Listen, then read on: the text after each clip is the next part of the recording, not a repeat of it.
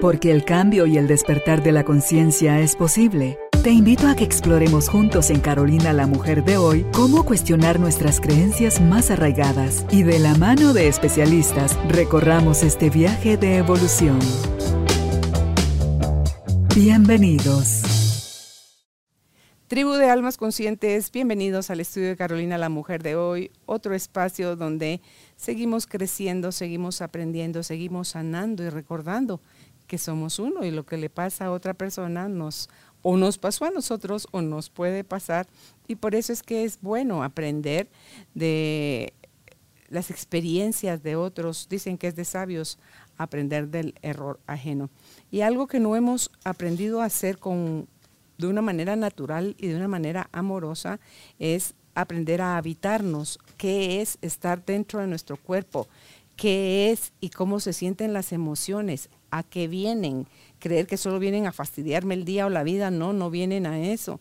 Y cómo yo a través de estar evadiendo eh, la molestia, el dolor o la separación o lo que sea que esté experimentando, me desconecto todavía aún más de mí mismo. Ya nuestra invitada, ella es Malca Balovis es psicóloga, logoterapeuta, coach existencial, conferencista y maestra y una eterna aprendiz.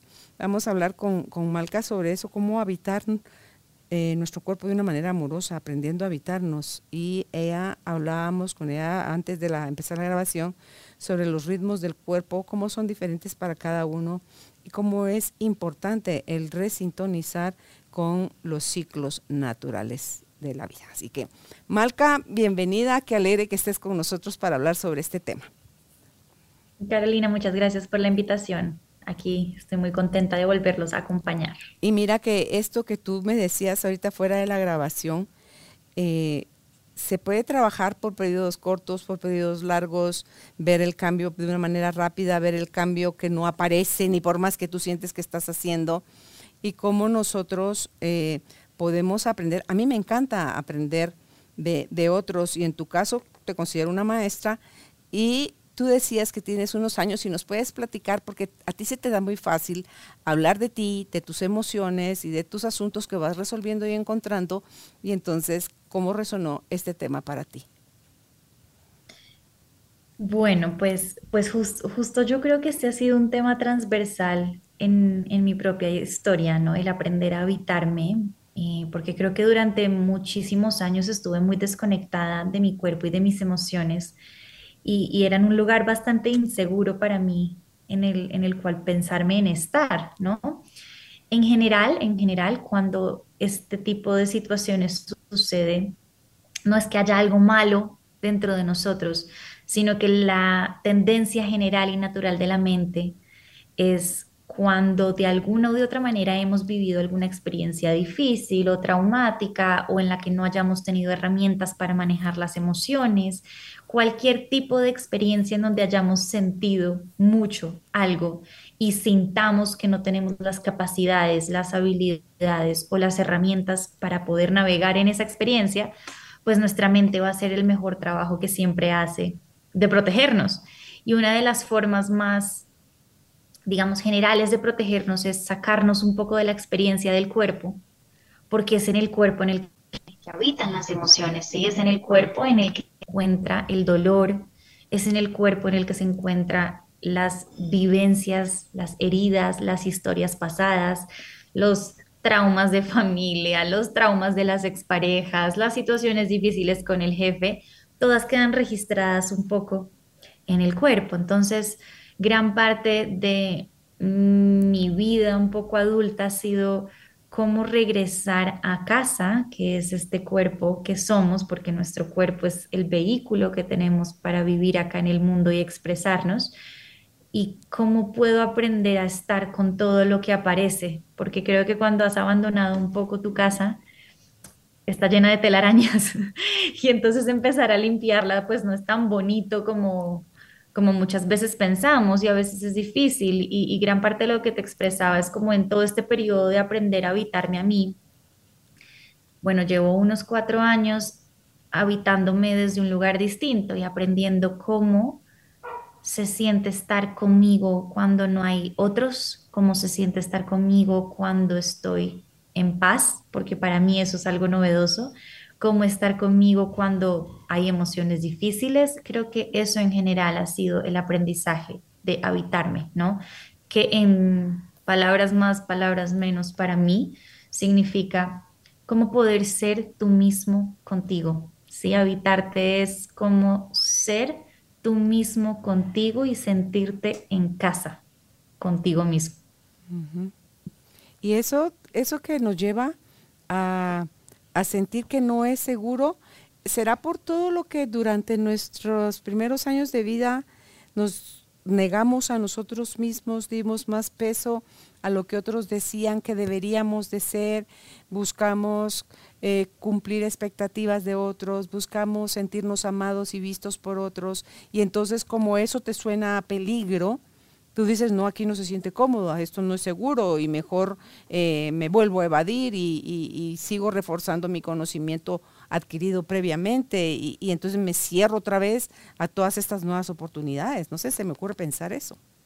Mm, claro, y esto que dices hace mucho sentido, ¿no? Porque digamos que para nuestro cerebro lo que es seguro es lo que es familiar, no necesariamente es lo que nos hace bien. No necesariamente es estar en paz, en una relación sana, viviendo la vida propia y auténtica, en el trabajo de tus sueños, conquistando tus metas.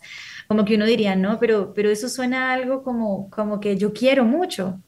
Pero si por algún motivo en tu propia historia lo familiar para ti ha sido complacer a los demás, quizás no se siente seguro cuando tú escuchas tu propia voz y tomas una postura frente a eso. Si para ti lo familiar ha sido trabajar y trabajar y trabajar y producir y producir y producir y ser perfeccionista constantemente para que de pronto encuentres en ese hacer la aprobación de los demás, pues de pronto eso es lo familiar y no se sentirá tan seguro parar, descansar, permitirte cometer errores, tener una semana donde no haces mucho, eso sería amenazante. Entonces, en general, incluso si nos vamos a estas relaciones, si estás acostumbrado a tener relaciones difíciles, disfuncionales, este, entre comillas, tóxico que hablan mucho, pues eso se vuelve familiar para ti. Ese es el terreno conocido y cuando de repente te encuentras en una relación tranquila, amorosa, segura, tu cabeza es, no, esto es aburrido, no, esto no está bien, hay algo que tiene que estar mal, no, de tanto bueno, esto, esto no me fío. Así que en general, lo que es seguro para nuestra mente es lo familiar. Y gran parte del proceso de aprender a habitarte distinto es cómo puedes tú empezar a encontrar lo que es para ti seguridad, aunque no sea familiar cómo poder llevar esto desconocido que vas identificando que se siente bien, que te trae bienestar, que es bueno para ti y durante un tiempo así como prolongado irle enseñando a tu cabeza que no es familiar, más eso no quiere decir que no sea algo seguro para ti. Ok, me llama la atención cuando tú mencionaste la capacidad, la habilidad o las herramientas, creer que no tenemos eso pero suceden cosas, Malva, Malva, Malca, que son como de vida o muerte, digámoslo así. Y entonces tu guía interno, tu instinto, tu capacidad de supervivencia también sale como con toda la fuerza que tiene para sostenerte en la vida y tomas decisiones a lo mejor que te sacan de, de una situación que tú creías que no tenías ni la capacidad, ni la habilidad, ni las herramientas, pero lo lograste. O sea, te dejaste guiar por eso que es más grande que, la mente, más grande que nosotros, más grande que las ideas o el conocimiento que, que querramos tener. Y la gente luego dice, pues la verdad no sé.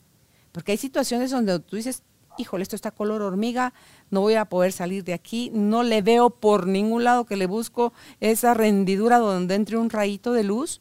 Y cuando ves en el tiempo, saliste de eso también, Malva. Ay, Malva yo, necia con el Malva, Malca. ¿verdad? Entonces, ¿cómo funcionamos ahí? Desde el instinto, aunque no sea cómodo, pero si estamos corriendo peligro, salimos adelante. Yo, creo que ahí te estás refiriendo un poco a, uno de los, de los misterios un poco en términos de...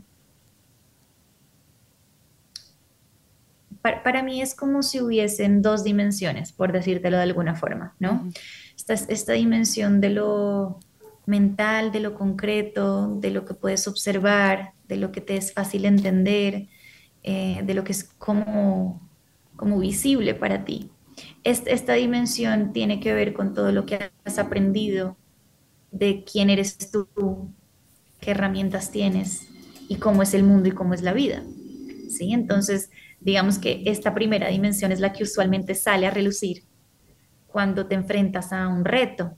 Entonces, dentro de esta dimensión está el no puedo, dentro de esta dimensión está el no soy capaz, no la voy a lograr, yo no sirvo para nada, no, yo no me merezco algo así de bueno, no es que para mí no, yo no soy suficiente. Salen todas estas primeras creencias, ¿verdad? Y esta es la dimensión que necesitamos transitar para entrar a una segunda dimensión, que no es que no la tengamos. Para entrar a una dimensión es porque está dentro de nosotros, simplemente que no estamos accesando a ella, porque la dimensión que tú estás explicando es esta segunda dimensión que sí cree en ti, que sí cree en la vida, que sí cree en Dios, la naturaleza, Madre Tierra, la energía, el Big Bang, lo que quieras poner dentro de tus creencias, pero detrás de esta dimensión que se rige con miedo, hay una dimensión que sí tiene fe y que tiene la fe en que lo que a ti te llega es porque lo puedes transitar, porque nunca te llegaría algo que te supere. La dimensión anterior siente que te supera, pero detrás de esa dimensión hay una que te sostiene, que te dice, venga, Ahorita no sabes cómo, pero vamos a buscar la manera. Si esto llegó a ti es porque aunque no tengas las herramientas ahora, las podemos descubrir. O aunque creas que no las tienes, quizás es momento de permitirte retarte a darte cuenta que de pronto sí, que las herramientas se miden más bien en, en la tormenta, ¿sí? Es decir, yo me entreno toda la vida para cuando llegue la tormenta pueda surfear la ola. Entonces, están más, más que todo como estas dos dimensiones y entramos y salimos de ellas con mucha facilidad día a día. Ok, y ahí en ese entrar y salir es donde si tú tomas una nueva conciencia, puedes decir, ok, cuando siento que puedo, cuando siento que valgo, que merezco, que soy capaz, estoy en esa segunda dimensión donde las cosas se alinean conmigo y fluyen. Mientras que estoy en la otra es porque me salí de mí, me desconecté, estoy con la mirada hacia afuera, estoy esperando que de afuera vengan las soluciones y ahí es donde fracaso y fracaso y fracaso, postergo, postergo, postergo y se hace como que más lento, cuesta arriba y pesado el, el trabajo. Entonces, ¿qué significa? Ya lo has mencionado, pero en, en conclusión, ¿qué significa habitarme? ¿Es estar consciente de eso? Mm me gustó mucho una palabra que utilizaste y dijiste alinearse, ¿sí? Em, para mí gran parte de entonces lo que significa habitarte es cuando tú puedes aprender a observar quién eres tú, cómo te hablas a ti mismo, cómo sientes hacia ti y hacia el mundo, cuál es la narrativa que utilizas para dirigirte hacia ti y hacia los demás es la forma en la que tú puedes entrar dentro de tu cuerpo a alinear tu propia casa. Y alinear no quiere decir que todo esté ordenado, pulido y perfecto. Alinear es cuando tú logras dar un paso hacia adelante que se siente coherente contigo. Por ejemplo, yo puedo identificar que me siento en este momento insegura para tomar una decisión Alinearme no quiere decir que me tengo que obligar entonces a estar muy segura y tomar una decisión que no implique riesgo. No, alinearme es tomar la decisión de decir, ahora mismo no me siento capaz de tomar esta decisión y eso está bien, eso se alinea, no mente, corazón, esto es la conexión de la intuición, te permite ti decir, hmm, tómate tu tiempo. Entonces cuando tú te habitas es este proceso en donde te observas, observas lo que sientes, cómo te hablas, cómo vives dentro de ti, para poder tener una comunicación directa que te permita diferenciar en qué momento entras a esta dimensión del miedo, del ego, de la aprobación de los demás ¿Y en qué momento logras conectar con esta dimensión de la confianza en ti, en el amor, en Dios, en el universo, para que cuando puedas identificar en qué momento se mueve cuál fuerza, tú puedas conectar desde tu centro para tomar acciones que estén alineadas y que sean coherentes con tu momento de vida, con lo que sientes, con lo que piensas y el lugar al que quieres ir y, te leen, porque no solo es que te lees tú a ti en esa alineación o en esa coherencia, porque al, manejar nosotros energía,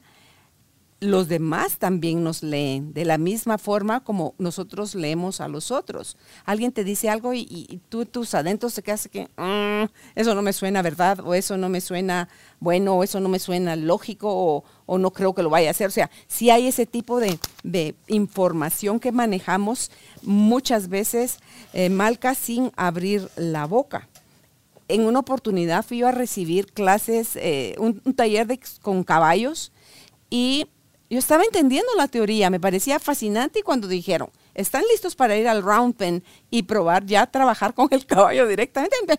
Pero por supuesto, vámonos, ¿verdad? Entonces me dan las instrucciones de lo que tenía que hacer dentro del round pen, solo el caballo y yo, yo en el centro del round pen y el caballo en la orilla. Entonces yo tenía que hacer solo un movimiento porque no te entienden palabras, te entienden tu energía. Entonces yo le tenía que hacer un movimiento indicándole, vamos hacia la izquierda, dar la vuelta y después hacia la derecha y ahora trota y todo esto, ¿verdad? Sin abrir la boca, solo a nivel de, energía. Entonces empecé yo y el caballo no se movió un ápice, porque él sí se sabe cuidar a él, a él mismo. Y si me va a permitir a mí tener acceso a él, debe de verificar en mí que yo soy alguien que no lo va a poner en peligro. Entonces, como no me veía coherente, porque yo no estaba siendo capaz de reconocer mi miedo, entonces el caballo dijo, de aquí yo no me muevo. Y no se movió. Entonces entra la profesora y uh, empiezo a llorar porque era una sensación de, frustración, de me sentí inútil, de todas las cosas que uno se califica duramente. Entonces me dice, a ver Carolina, porque antes había que hacer un escaneo para saber si estabas alineado o no. Entonces hizo el escaneo, sí. Y entonces, no sé, va, tranquila, pero eh, a todo eso me, me consoló y cuando yo levanto la cabeza, Malca, el caballo tenía aquí su hocico, aquí sobre mi hombro. Cuando él ya percibió en mí que yo estaba reconociendo mi capacidad de, tener miedo y dejarme de hacer falsamente la valiente, él dijo, con esta chatilla sí estoy. O sea, entonces ya el caballo me dijo, bueno, mire quién está ahí con usted. Entonces le miro aquí el hocico al caballo. Entonces me dice, ya está lista Carolina. Él necesitaba saberla a usted congruente. Entonces eh, le, sobé, ¿verdad?, su cabeza y le, dije solo así de, como de qué buena onda, caballo. Y entonces ya le di, una instrucción que él se fuera. Entonces él se fue a la orilla y ya empezamos a hacer los ejercicios y me obedeció solo con un movimiento del, del fuete, ni siquiera estábamos cerca. Entonces, así, Malca, vamos nosotros resistiéndonos a aceptar que tenemos miedo, que estamos tristes, que estamos enojados, que estamos en una emoción que no está bien vista ni por uno ni socialmente y entonces queremos negar, yo no quiero estar ahí, yo quiero estar bien, yo quiero ser feliz, yo quiero tener paz, yo quiero tener todo. Y entonces es una locura terrible y nosotros somos al final los que estamos complicando más que llegue ese momento. Qué experiencia, qué experiencia tan, tan enriquecedora la que compartes, ¿no? Porque es, un poco parte de las paradojas de lo que realmente hace, ¿no? A veces como creemos que solo podemos habitar nuestra casa si todo está alineado ya, ¿sí? Y organizado y es bonito y tiene emociones luminosas. Pero justo y lo lindo de habitarse es que podemos habitarnos en cualquier momento con lo que sea que haya, porque el, el éxito, si se puede decir, No es que tú estés vibrando en una emoción alta todo el tiempo. El éxito no es que tú te sientas segura o capaz o que tú sientas que vas a poderlo con todo. El éxito es que tú puedas ser esta figura segura para ti misma. Esta figura que puede decirte a ti, Carolina, está bien tener miedo. no pasa nada, es algo novedoso para ti, tú no conoces esto, no te has enfrentado a este mundo antes. ¿Cómo te acompaño a que naveguemos este miedo juntas?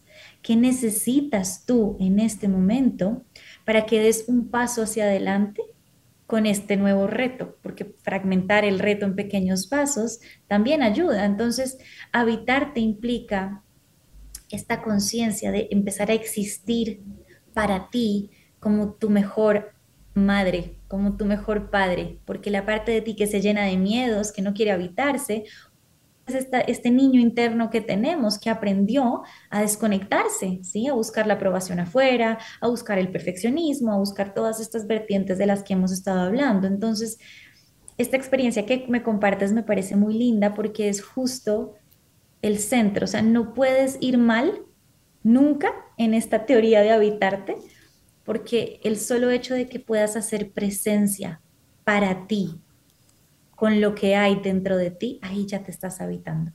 ¿Sí? Entonces es como tú entrar a tu casa y decir, ah, está desordenada la sala. Uf, ok, está desordenada la sala. Y no me gusta cómo se ve. Ok, no me gusta cómo se ve. Pero ahora no tengo la energía de organizarla. Ok, ahora no tengo la energía de organizarla está bien. Podemos sentarnos con este desorden un rato. Puedes respirar a través de ese desorden y puedes calmar a la niña en ti que se siente agobiada con eso que estás viendo, porque tu adulta no se agobia con el desorden, sabe que eventualmente en esta segunda dimensión encontrará la manera, ¿no? Pero habitarte es justo eso, es sentarte con lo que hay tal y como lo haya, sin tener la más mínima intención de modificarlo durante un ratico, porque lo que lo modifica justamente es esa presencia, esa conciencia y esa disposición afectiva. y, creo que ahí lo que está marcando una pauta es cuando estamos polarizados en nuestras creencias y no damos espacio a la capacidad que tenemos de ser desordenados, siguiendo con el ejemplo que tú usaste, porque si yo sé que puedo ser ordenada y desordenada, cuando yo vea un desorden no, me salgo de mi centro. O sea, digo, ok, en este momento no tengo ni la fuerza, ni el deseo, la energía, lo que sea para hacerlo, y no necesito hasta quedarme ahí sentada a habitar en el desorden para ver cómo se siente, ¿verdad? Entonces, pero si sí está en desequilibrio, es donde uno va a repeler y va a atacar y va a juzgar y va a decir hasta de qué se van a morir los que desordenaron el lugar o los que te provocaron esta emoción que te, que te hace sentir en desequilibrio. Entonces, digo, wow, ahí me hace mucho más sentido esto de tener nosotros la capacidad o el deseo, Malca, de, de decir que tenemos, tenemos ambos polos. El, orden y el desorden, la justicia y la injusticia, ser honestos y ser tramposos, o sea, lo que sea, porque no sabemos si llevados en un momento dado en la vida a un punto X, vamos a actuar como el polo opuesto y eso no nos lo vamos a, perdonar. Claro, y justo esto que estás diciendo del equilibrio para mí es importante explicarlo, ¿no? Porque creo que muchas veces creemos que el equilibrio es estar en un constante estado como de bienestar, Tú logras el equilibrio cuando las áreas de tu vida están todas manejaditas. Y eso es lo más lejano que puede existir de la experiencia humana. Porque si tú incluso miras una cuerda floja, cuando tú miras a una persona que está caminando por una cuerda floja, la persona no está caminando rígida y perfecta en un punto medio. La única manera de mantener el equilibrio para poder caminar es que te vas un poquito a la derecha y luego un poquito a la izquierda y un poquito a la derecha y un poquito a la izquierda. Y en este movimiento fluido, flexible y natural de moverte un lado para acá y un lado para acá, ahí es cuando encuentras tú el equilibrio, ¿sí?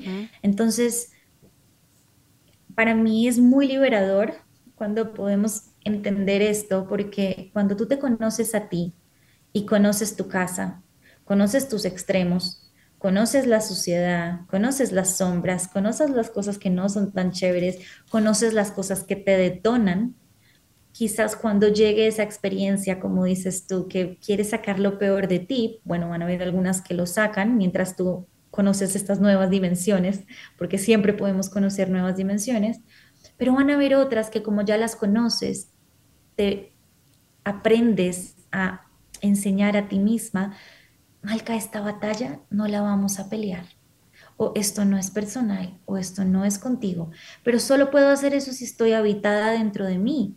Y reconocí que eso me dio rabia y sé cómo la rabia se mueve conmigo y lo que me dan ganas de hacer y cómo esa rabia me hace cegarme un poco. Entonces creo que gran parte del equilibrio se logra cuando entiendes que no hay forma en la que aquí adentro no estén siempre moviéndose cosas. Ok. ¿Algún ejercicio o ejercicios que recomiendes para poder estar más en conexión con nuestro cuerpo, Malca? Yo creo que principalmente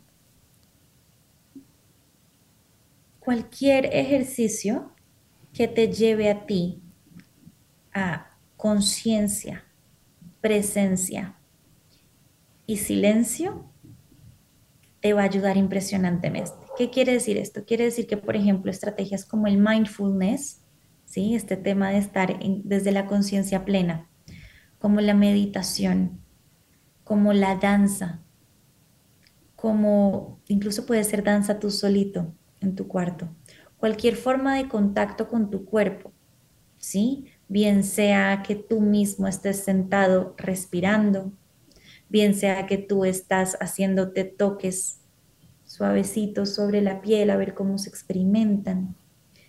Esto lo que hace es que empieza a conectar tus sentidos dentro de tu cuerpo. Y esto es muy importante para empezar a conectar con el proceso de habitarte. ¿Por qué? Porque sin conciencia no podemos lograr nada, ¿verdad? Y sin presencia no podemos estar para lo que estamos observando. Entonces, cuando tú logras hacer un proceso en donde te sientas contigo, ojalá en un tiempo de calidad donde no es que tengas que hacer un montón de otras cosas, pero es un momento en el que estás sentado o acostado en silencio. Puedes poner un poquito de musiquita suave, pero la idea es que estés tú en silencio para escuchar tu ruido interno, no para que tú por dentro quedes con la mente en blanco. Yo creo que eso es un gran mito de la meditación, ¿sí? El tema no es como, ok, listo, ya, soy Gandhi, voy a estar en paz. No, no, vas a sacar unos minutos para encontrar la guerra en ti, para escuchar la lucha, las voces, el ruido, las inconformidades, cómo te rasca, cómo se siente. Pero esos minutos que tú sacas en donde vas a estar consciente y presente de todo lo que surge dentro de ti, desde una postura de observador, sin querer juzgar. La idea no es decir, ay no, mira lo que me dijo mi cabeza, sino solamente observar lo que te dice tu cabeza y ahí regresarlo al cuerpo. Eso es habitarte. Yo lo podría, digamos, reducir a una serie de pasos, por decirte de alguna manera. O sea, podría decirte que lo que primero tienes que hacer es sentarte o acostarte contigo. En ese momento, empezar a enfocar tu atención a la respiración. Cómo respira tu cuerpo, cómo se siente respirar en este momento, no a querer cambiar la respiración. La idea no es que vayas más profundo, más rápido, más lento, no. Es como con curiosidad, ¿sí? Como de tu poderte decir a ti mismo, hmm, ok, en este momento estoy sintiendo mi respiración agitada y siento que el aire que entra por la nariz es frío y cuando respiro se me expande el pecho y el abdomen también, cuando inhalo, se infla y cuando exhalo, se contrae. Entonces empiezas a hacer, lo podemos si quieres al final hacer un, chiquitico para que se lo lleven quienes estén escuchando, pero es hacer conciencia de la respiración. Mientras tú haces eso, van a pasar cosas y va a empezar tu cabeza, ¡Ah! Tú no llenaste la lista del mercado. Viste, te faltó pagarle a yo no sé quién. No, yo no estoy segura que esto te está... No lo estás haciendo bien. Malca, pero párate derecha. No, Malca, pero ¿por qué estás sentada aquí? ¿Por qué no más bien te mueves al cuarto? Aquí no hay suficiente luz. No, y la nevera está sonando y el ruido no me permite concentrarme. Todo eso va a pasar. Si yo logro ahí observarlo, puedo empezar a separar las dimensiones y decir, ah, aquí está mi mente. Mi mente piensa, esa es su naturaleza cuando yo logro distinguir eso, regreso a la respiración, porque la respiración me va a traer de nuevo al cuerpo. Y cuando estoy en el cuerpo, ya puedo ahí abrir espacio para otras cosas, para lo que siento, cómo me siento y cómo puedo acompañar lo que yo siento. Y creo que si tú empiezas desde ahí, abres una puerta súper bonita para empezar a entrenarte en lo cotidiano y que no sea tu mente la que rige tu día, sino que seas tú por dentro, habitada. No tenemos mucho entrenamiento a habitar lo que sentimos, creo yo, Malca, y eso nos aleja de esa conexión con nosotros mismos. Y así me gustaría, te las voy mencionando y tú por favor vas a, dándonos o un ejemplo o una recomendación sobre, por ejemplo, la primera línea es cómo habitar lo que siento, sin querer huir de eso, sin querer negarlo, minimizarlo o nada, sino que nada más darme cuenta de lo que estoy sintiendo. Yo creo que el primer paso es, partiendo que ya hicimos esta primera introducción, entonces tú ya logras separar tu mente de lo que aquí hay en tu cuerpo. ¿Por qué es importante la separación? Porque la mente es la que te impide conectar con esto. Entonces, cuando tú sabes que la mente te está sacando, amorosamente regresas a la respiración y ahí en tu cuerpo vas a empezar a sentir algunas sensaciones. Puede que de pronto tengas tenso el trapecio o la mandíbula esté apretada o de pronto sientes como un ardor en la boca del estómago o el corazón está acelerado. Todas estas señales fisiológicas son las formas en las que tu cuerpo te está hablando de que hay algo que quiere ser atendido, que necesita ser visto, que necesita tu presencia. Entonces, cuando tú diriges tu atención, vamos a elegir de pronto aquí, sentiste la mandíbula tensa. Cuando tú diriges la atención a la mandíbula, puedes hacer muchas cosas con eso, ¿sí? Puedes simplemente decirle a tu mandíbula, aquí estoy, te siento. Y le describes lo que sientes, te siento tensa. Solamente ese momento de observar la tensión y de estar presente para esa tensión hace que solito el sistema nervioso pueda encontrar una forma de bajar. Y en ese momento en el que tú ubicas esto, puedes empezar a preguntarle, suena algo, yo sé que es raro, porque es un diálogo contigo y uno no está acostumbrado a esto, pero es preguntarte a ti misma, aquí, ¿cómo puedo estar aquí para ti? ¿Qué me quieres comunicar? Porque esta mandíbula tensa no está tensa porque sí, sino que es que nos hemos acostumbrado a vivir con tensiones, que es otra cosa. Todos vivimos llenos de contracturas musculares y creemos que eso es normal, pero eso no es necesariamente algo que pasa. Y cuando tú logras estar con esta emoción, entonces yo me pongo las manos y digo, ok, siento que estás tensa. ¿Cómo puedo estar aquí para ti? Muchas veces nos va a llegar una sensación, una imagen o una palabra que puede ser, necesito respirar. Y te quedas respirando. O te va a decir, no sé, quiero llorar. Y entonces te abre la puerta a que puedas llorar o te va a decir a ti misma, es que me siento como apretada. Entonces vas a buscar la manera de darle espacio. Entonces el primer punto es, ¿qué partes de tu cuerpo se sienten contraídas y tensas y cómo puedes dirigir tu atención para hablar con esa emoción y acompañarla? No quitarla. No, yo, si, si te pillas, yo no estoy tratando de decirle a la mandíbula, ¿cómo hago que te relajes? No, no, no, no, es cómo puedo estar aquí para ti, cómo acompaño lo que hay. Y acompañar lo que hay muchas veces implica mirar en ese instante qué se siente bien para mí. Necesito llorar, necesito descansar, necesito darme un poco de placer porque llevo modo responsabilidad mucho tiempo. Necesito expresar mi rabia. La mandíbula me dice, tengo rabia. Ok, ¿por qué tengo rabia? Me han puesto, es decir, más bien no he puesto límites, usualmente la rabia, y voy a ahorita hablar brevemente de las emociones, pero no quiero entrar ahí todavía. El punto es que me comunico con la emoción, a ver qué es lo que la emoción me quiere decir, para poder abrir un espacio a contener la emoción. Y aquí es donde entro con las emociones, porque ¿qué es lo que sucede? Le hemos tenido mucho miedo a las emociones. Y entonces apenas aparece una emoción no la queremos quitar. Estamos ansiosos y queremos quitarnos la ansiedad. Nos da rabia y queremos quitarnos la rabia porque no nos sentimos bien con la rabia. Estamos tristes y queremos ya estar felices. Pero cada emoción tiene un propósito y nos quiere comunicar un mensaje.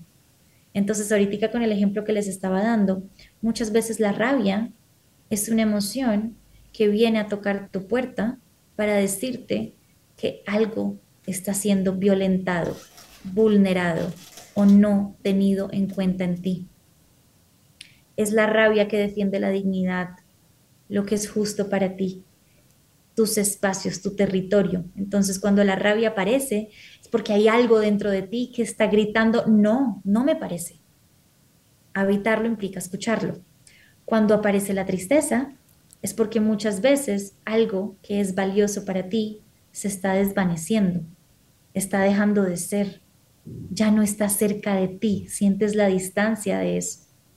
Entonces cuando aparece las partes de tu cuerpo que se sienten tristes, es una pregunta para hacerte de qué sientes que estás perdiendo, cuál es el duelo que estás haciendo, qué se está muriendo en ti. Y cuando aparece el miedo, muchas veces es una emoción que está anticipando que corres algún peligro, que corres alguna amenaza, que algo que es importante para ti puede llegar a estar en riesgo. Entonces, cuando aparece el miedo y lo queremos aplacar, nos perdemos una posibilidad súper importante de entender cuál es este límite de lo seguro que sentimos que está siendo cruzado para atenderlo.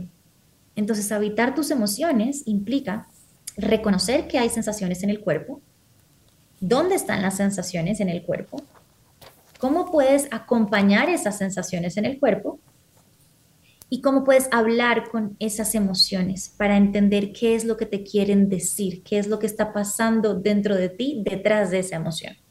Ok, ahí hay relación entonces, Malca, entre las creencias y emociones con lo que estamos sintiendo. Está vinculado, definitivamente. ¿A qué te refieres con, las creencias? O sea, que estamos si yo tengo creencias limitantes, rígidas, es va a haber como una tendencia a que la, emoción que yo más frecuente sea o me frecuente sea el, el enojo o el miedo o algo que, porque luego termina la persona haciendo cosas en contra de su propia voluntad entonces, eso te genera enojo contigo mismo, porque te estás olvidando de ti, anulando a ti con tal de complacer a otros. Entonces, pero si tu creencia es que solo las niñas buenas o las niñas lindas o los tal cual cosa son los que reciben o, merecen o, o lo que sea. Entonces, si yo tengo creencias así, es más probable que me vincule más con un cierto tipo de emociones, porque no es que sean positivas y negativas, pero sí como que como las más frecuentadas en mí. O sea, como que me muevo más en esos espacios. Es, esto que estás diciendo me parece algo muy importante de aclararlo porque fíjate que 100% es real, dependiendo de nuestra historia, dependiendo de el mundo que vivimos desde que somos pequeños, nos vamos a sentir más afines a ciertas emociones y vamos a tener ciertas creencias que nos van a o fortalecer esas emociones o nos van a impedir conectar con otras, ¿no? Entonces, por ejemplo, si te voy a poner mi caso particular, yo siempre he sido muy afín al miedo. Entonces, yo el miedo lo conozco muy bien porque tengo creencias sobre mí misma de que yo no puedo, de que yo no soy capaz, de este síndrome de la impostora, y todo eso hace que yo habite constantemente en la energía del miedo. Abrirme, habitarme desde una nueva marca, pues va a implicar abrirme a habitarme, a conocer otras emociones en mí que no son familiares, que por mis creencias va a ser raro. Entonces, cuando yo me habito en la alegría, es muy curioso, pero me da culpa porque siento que estoy traicionando la antigua versión de mí. Entonces, cuando yo estoy muy tranquila o estoy muy alegre, aparece una creencia que me dice, ¡Ah! algo está mal, algo se te olvidó, algo no estás teniendo en cuenta porque mi creencia está acompañando esta versión antigua de mí y este mundo emocional que hacía parte de esta versión antigua. A eso es a lo que me refiero, que cuando funcionamos tan en automático, que esas partes viejas nuestras están tan entrenadas que cuando ves tú no es que ya te vas a caer, es que ya estás en el piso otra vez tirada, ¿verdad? Entonces es solo ir como que teniéndose uno paciencia, respeto y amor para hacer todo ese cambio de engranaje y empezar a moverte como con más suavidad o con menos resistencia, porque ponle a lo que le hemos antepuesto el signo negativo y dos de ellos son el enojo y el dolor, les vamos a huir, no queremos. Eh, ni el miedo, ni la tristeza, ni el enojo, ni el dolor, ni, ni, otro montón de cosas que, que están ahí como mensajeros nada más, que nos están anunciando qué es lo que estás permitiendo o qué es lo que no has hecho o qué, cuál es tu complicidad en eso de lo que le estás señalando el 100% a otros. Entonces, ¿cómo podemos evitar el enojo y el dolor para dejarlos de ver como enemigos, sino que son aliados nuestros? Yo creo que justamente ese es el primer punto, ¿sí? Reconocer que tienes creencias que te han alejado de esas emociones, pero que no hay emociones malas ni emociones buenas. Las emociones son, hay unas emociones que tienen un tono que te hacen vibrar un poco más alto y otras emociones que tienen un tono que te hacen vibrar un poco más bajo, pero ambos, ambas vibraciones son necesarias para el equilibrio, lo que hablábamos al principio. Entonces, empezar a reconocer que está bien tener miedo, que está bien tener enojo. Uno. Dos, que ese enojo corresponde a una serie de creencias que tú aprendiste sobre lo que es la vida y que te cuida. Muchas veces las emociones te cuidan. Entonces, por un lado son creencias, pero por otro lado te cuidan. Carolina, si a ti no te diera enojo, porque alguien pasa por encima de ti, pues ¿cómo te defiendes? ¿Cómo te defiendes? Si a ti no te diera miedo lanzarte de un paracaídas que no tiene el botoncito para abrirse, ¿cómo cuidas tu vida? Entonces las emociones no son negativas, en un contexto particular son supremamente supervivenciales. Entonces cuando tú logras identificar que se vale tener emociones, que las emociones las acompañan creencias y que además las emociones te cuidan de algo, te va a permitir a ti hacer una evaluación para poder identificar qué tanto en el contexto en el que tú estás viviendo esa emoción, eso te está haciendo adaptativo o no. Porque en el contexto del paracaídas, tener miedo, si tú no tienes el, control, te va a salvar la vida. Pero si quizás y a lo mejor tú estás cenando con una pareja que es segura para ti, en tus vacaciones y aparece el miedo de que no estás eh, de pronto llenando la lista del mercado en ese momento, ese quizás es un miedo que no es contextual y que no es supervivencial y que se ha despertado fruto de las creencias. Entonces, poder separar ambas cosas te va a tener, te va a ayudar a tener una mayor claridad.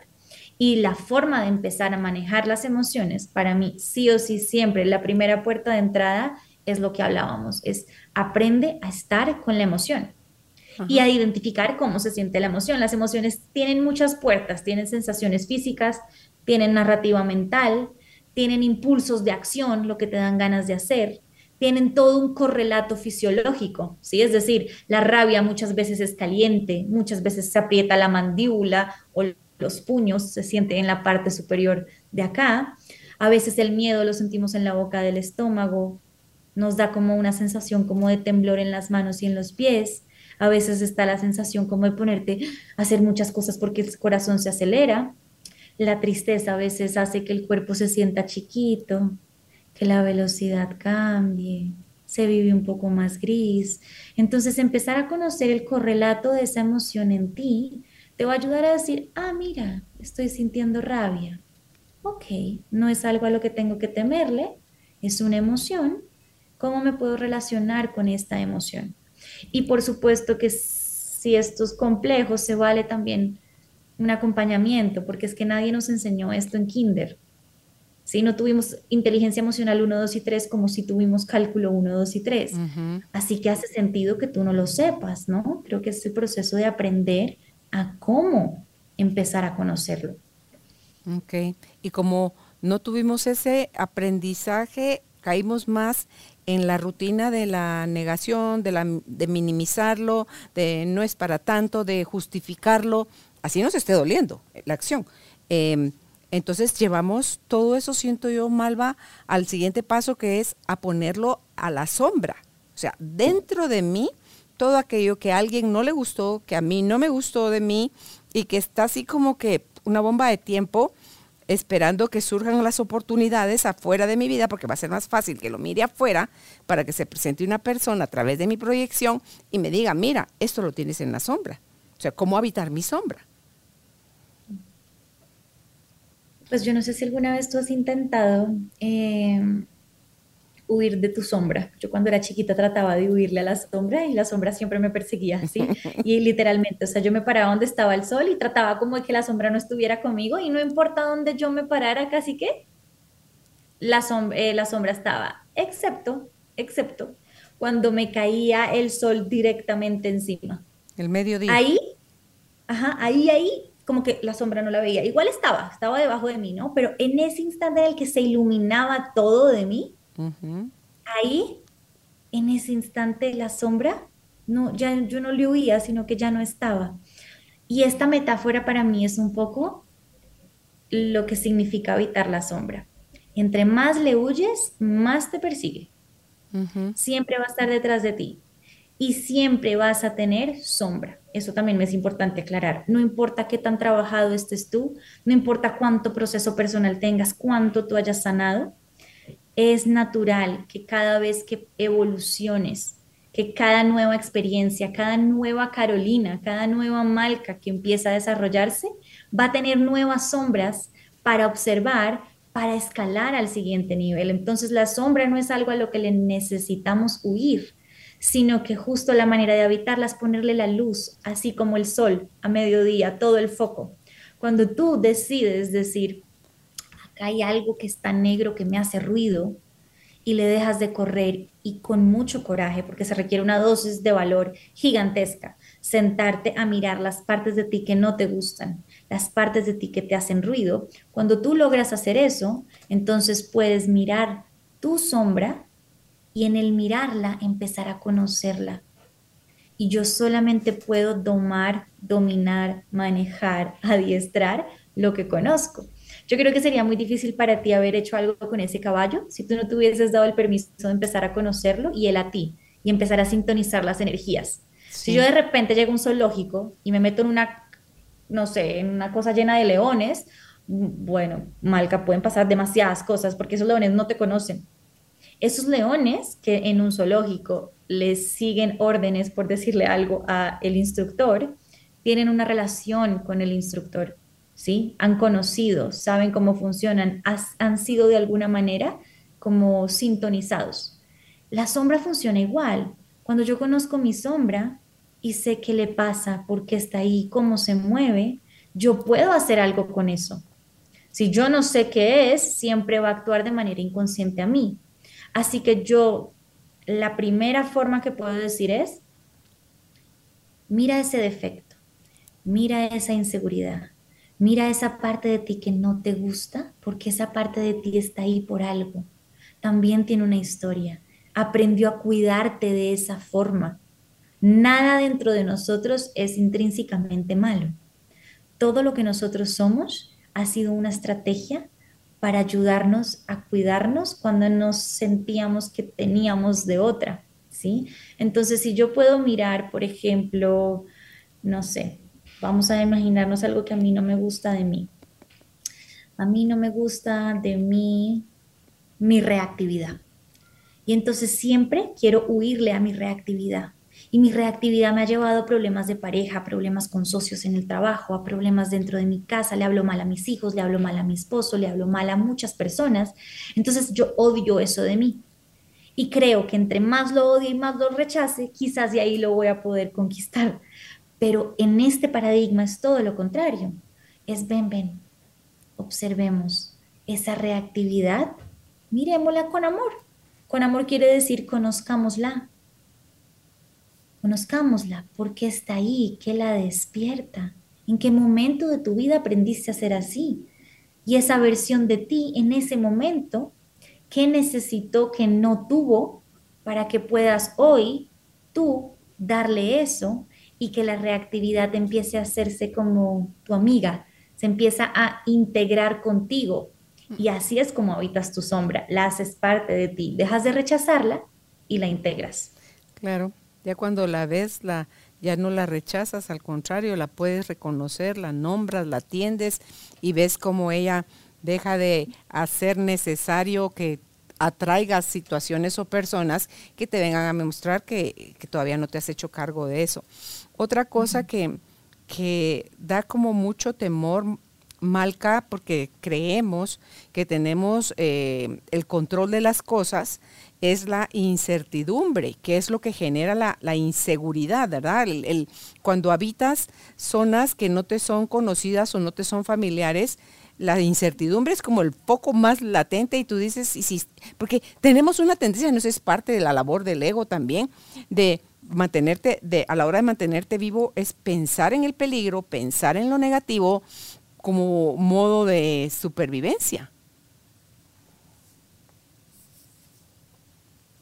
Yo creo que esta es como la tarea, creo que es la pregunta más difícil que me, has hecho en la vida, eh, aprender a evitar la incertidumbre, porque creo que es justo uno de los retos de toda la humanidad en este plano de vida, ¿sí? Em, porque la mente necesita buscar certezas para sentirse seguro.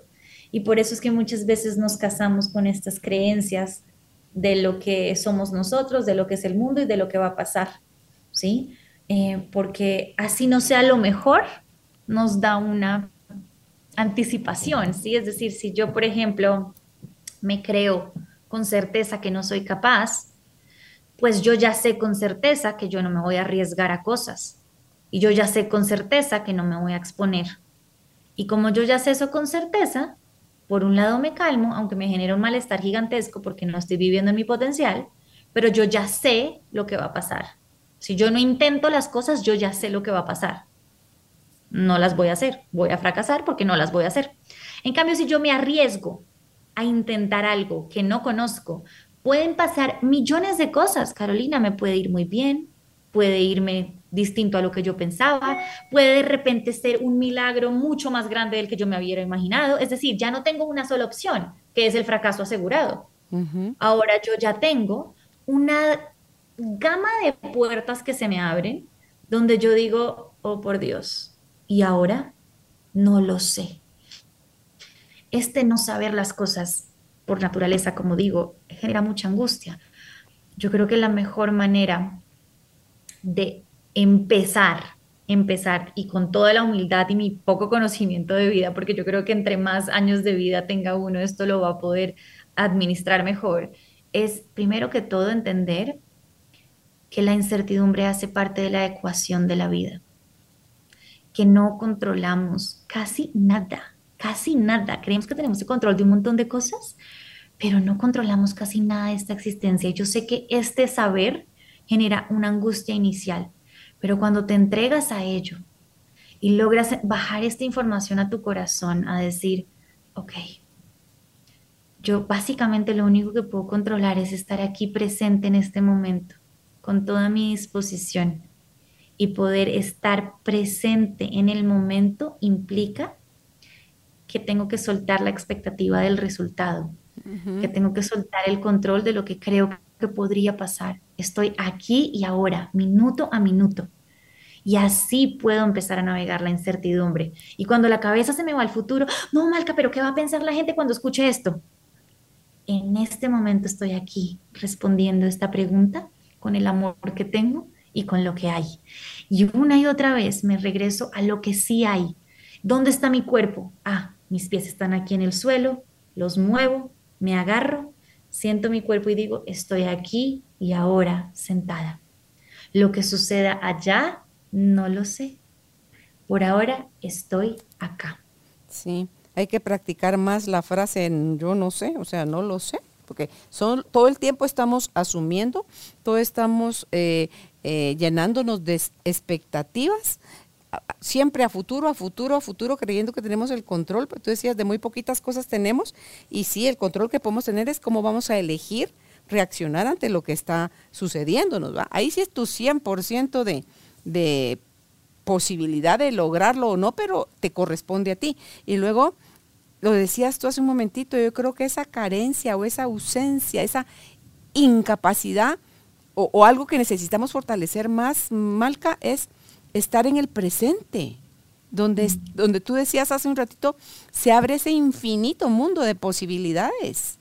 Es donde se junta el pasado que solo me va a llevar a la depresión porque lo quiero cambiar, porque no me gustó, el futuro que ya le estoy diciendo cómo quiero que suceda y me estoy pasando de noche el, presente cuando ese es el único lugar que existe. Ayer ya no existe, mañana no ha existido, hoy es el único día que tenemos. Entonces, en la medida que yo me puedo enfocar aquí ahora, como tú decías, ¿dónde estoy? Bueno, estoy sentado ahorita en este sillón cremita, mis pies están sobre la alfombra, tengo zapatitos de tal cosa, o sea, regresarme al presente y hacer una respiración de esas que estabas diciendo hace un rato, eso te devuelve otra vez la paz.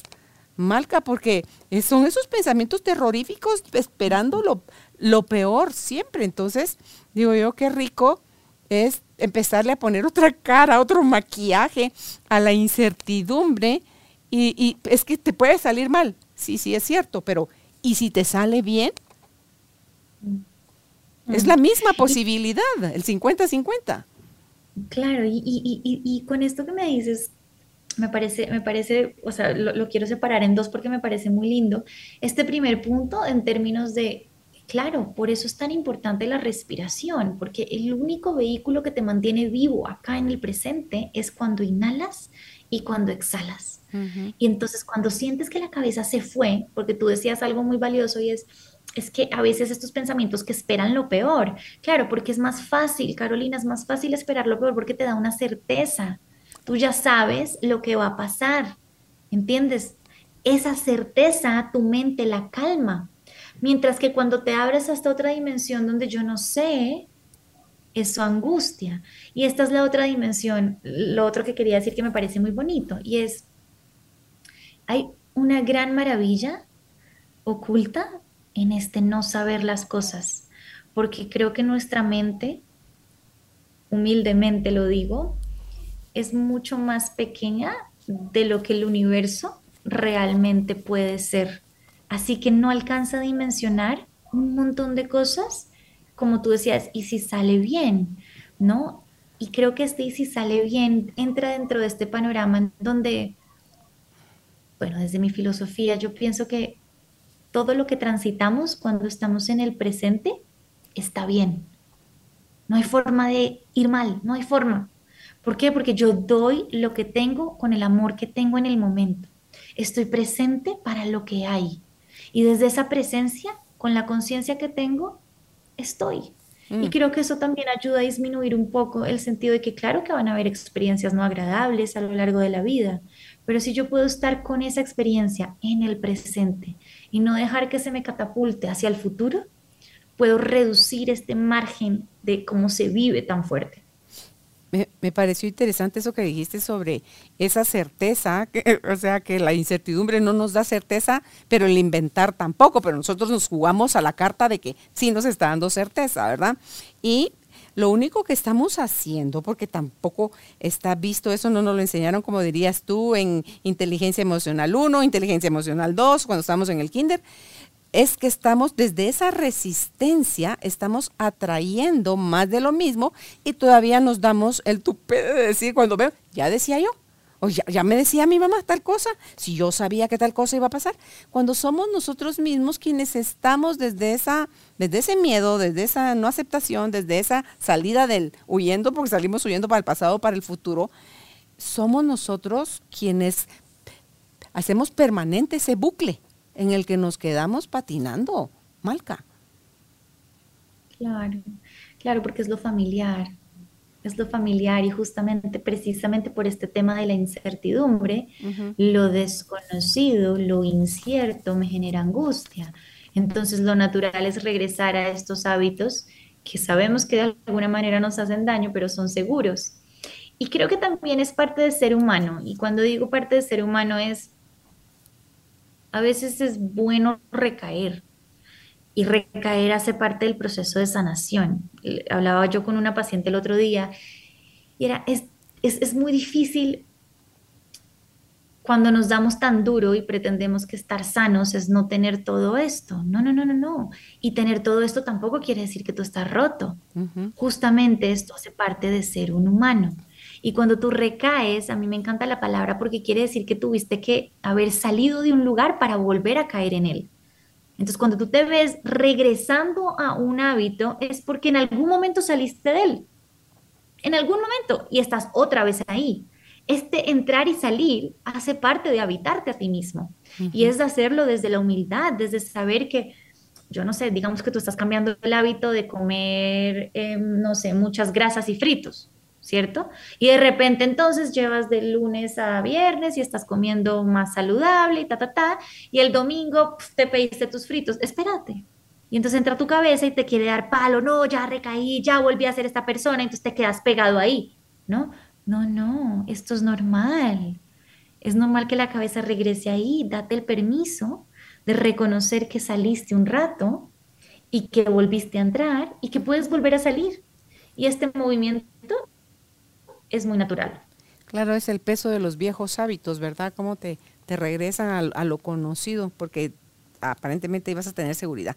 Luego en, la siguiente habitar, que es habitar el rechazo, pensaba yo, Malca, vinieron tres palabras a mi mente y una es el amor que andamos buscando afuera, el agradar y la idea de pertenecer porque no nos bastamos, no nos sentimos completas ni suficientes, entonces andamos como tras la búsqueda de esas tres cosas afuera. Y entonces el rechazo es una cosa que, que no, se, no se puede manejar porque le damos más peso a esto que creemos que va a venir de fuera, pero no nos, no nos nosotros no nos preguntamos a nosotros mismos cuánto yo me estoy rechazando antes a mí para luego verlo como forma de mensajero que otras personas también me rechacen. Mm. Me, parece que, que, justo y ahí hay una respuesta importante en lo que acabas de decir, ¿no? Porque primero que todo yo no puedo evitar que a mí me quiera o no me quiera todo el mundo. Y creo que eso es algo que a veces nos cuesta trabajo y nos cuesta trabajo porque somos humanos y queremos sentir que pertenecemos, queremos sentirnos queridos y, es una necesidad humana, básica, ¿sí? Em, y creo que darte el permiso de validar que una parte de ti quiere ser querida, da un permiso de abrir un espacio para que dejes de rechazar a la parte de ti que busca aprobación. Entonces el primer paso es reconocer que es natural que quieras eso el segundo paso es reconocer que no va a haber forma de evitarlo, porque el hecho de que tú seas auténtico quiere decir que le vas a caer bien a algunas personas y a otras personas que piensan distinto, quizás y no. Y está bien.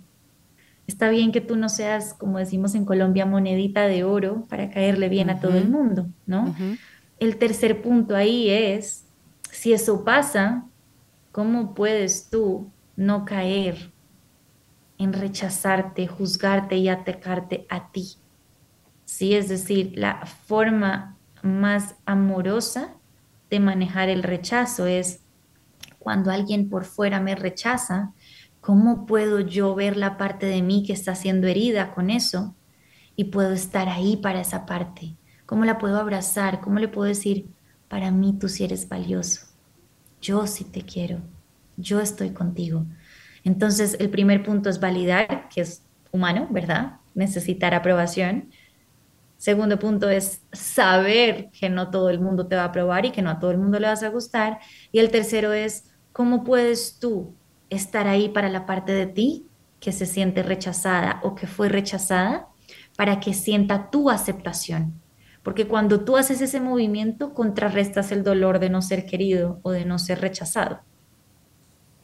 Ahí estuvo la clave, creo yo. Ese tercer punto es el, aceptarte tú a ti, ya como por resonancia empiezas a, ver a alguien que está a gusto consigo misma o consigo mismo. Y entonces la gente empieza a relacionarse desde ese nuevo espacio o esa nueva vibración, como tú decías hace un rato también, que depende si es culpa y vergüenza, es lo más bajo, lo más denso, lo más pesado, y pues ya estamos arriba resonando con el amor, es la energía más alta, más rápida, ¿verdad? En la que podemos eh, estar. Ahora, la crítica, que creo yo le encuentro un poco de similitud a esto otro, si tú percibes la crítica como rechazo, como no gustar, como también otra vez miedo a no pertenecer, eh, no sé, se me ocurría estas tres mismas cosas que has dicho, pero no sé si hay otra que, que sea la reconciliación con, con la crítica, Malca. Mm. Yo creo que está muy alineado a lo que hablábamos y quizás de pronto lo que me llega es cada quien mira el mundo desde su marco de referencia. Y desde el marco de referencia de cada uno hay un bien y un mal. Esto no quiere decir nada distinto a que todos somos seres humanos que crecimos en un ambiente y aprendimos ciertas cosas. Sí, es decir, si yo crecí y en mi casa todo el mundo se vestía de rojo, pues está bien vestirse de rojo. Y entonces yo voy a salir al mundo y si alguien está vestido de azul, le criticaré por no estar vestido de rojo. Así que muchas veces cuando hay una crítica, no tiene nada que ver con el que está vestido de azul, o sea, no tiene nada que ver con quien la recibe. Sí, la crítica habla de la forma en la que quien critica observa el mundo y de lo que para él está bien y de las heridas que habitan en él y desde su mente y su marco de concepción, ¿no? Entonces, yo creo que a mí me ha ayudado mucho a entender que cuando me critican no es personal, algo de mí le activó al otro una resonancia y un movimiento que generó como un huracán dentro de su sistema de creencias, ¿sí? Que le desbarajustó la forma en la que veía el mundo y entonces la forma más como sencilla que tuvo su mente fue decir, Malca, tú, y ponerme a mí como una villana, ¿cierto? Para que su mundo volviera a estar ordenado. Sí, sí, sí, azul está mal, rojo está bien. Em, pero básicamente es porque mira el mundo desde un lugar distinto al mío. Y eso es súper interesante e importante, Malca, porque cada quien tiene su propia visión del mundo y se está relacionando con la vida desde como bien puede o bien quiere. Y eso lo perdemos de vista a la hora de ponernos a, criticar, a, atacar o a justificarnos nosotros de por qué nosotros somos de tal o cual forma. ¿Verdad? Ok. Y ya por último, el habitar y abrirme a recibir.